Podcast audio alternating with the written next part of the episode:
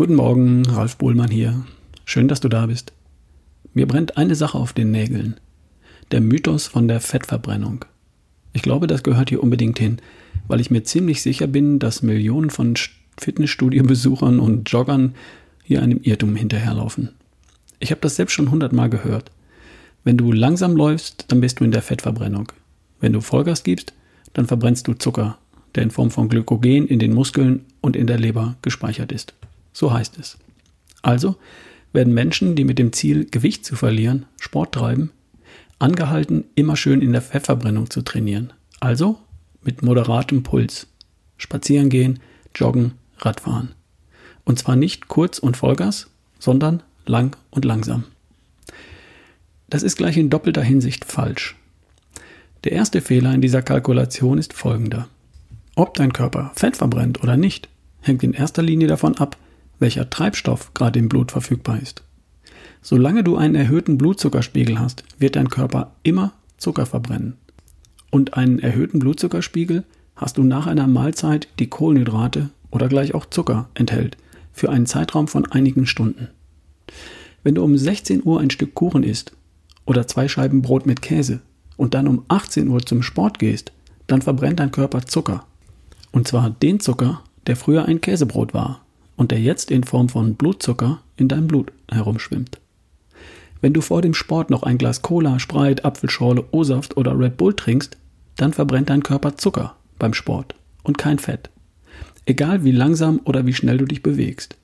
Zucker, in welcher Form auch immer, stoppt die Fettverbrennung. Das kann man auch messen. Mit einem Spirometer. So heißt das Ding. In der Praxis von Dr. Strunz steht so ein Apparat. Und als ich vor einigen Jahren mal bei ihm war, habe ich darauf bestanden, diese Messung zu machen. Brauchen Sie nicht. Ich sehe es Ihnen an, hat er mich angeraunzt. Ich wollte aber unbedingt. Na gut, von mir aus. Sehen Sie? RQ 0,67. Besser geht es nicht, habe ich doch gleich gesagt. Dieses Gerät misst die Zusammensetzung der ausgeatmeten Luft über eine Maske und kann dann daraufhin berechnen, ob Zucker oder Fett verbrannt wurde. Ich war damals in der Marathonvorbereitung, hatte eine gut trainierte Fettverbrennung und war auch bei meinem Besuch in seiner Praxis natürlich in der Fettverbrennung.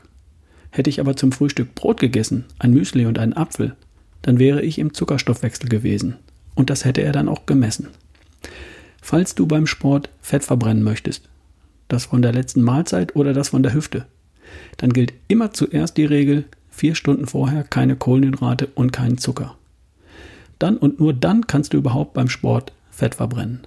Egal, was der Übungsleiter im Fitnessstudio oder der Kumpel beim Lauftreff sagt.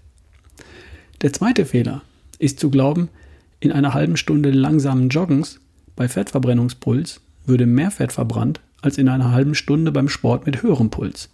Das ist natürlich Unfug. Je schneller du rennst, je mehr du dich anstrengst, je mehr du schwitzt und dich schindest in der dir zur Verfügung stehenden Zeit, umso mehr Kalorien verbrennst du auch insgesamt. Ist doch logisch. Bei intensivem Sport greift der Körper zwar zusätzlich verstärkt auf Glykogen zurück und der relative Anteil der Fettverbrennung sinkt, aber absolut gesehen wird halt wesentlich mehr verbrannt.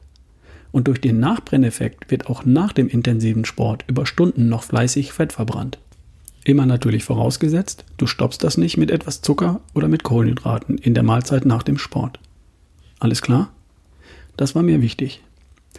Darum ist übrigens auch der Nüchternlauf vor dem Frühstück der perfekte Sport für deine Fettverbrennung. Du kommst nüchtern, also mit tiefem Blutzuckerspiegel aus der Nacht und dann verbrennst du Fett. Übrigens, man gewöhnt sich dran. Und wer anschließend einen Proteinshake frühstückt, der bleibt auch den ganzen Vormittag in der Fettverbrennung. So macht man das. Wir hören uns morgen. Mit fröhlichen Grüßen und bis bald, dein Ralf Bohlmann.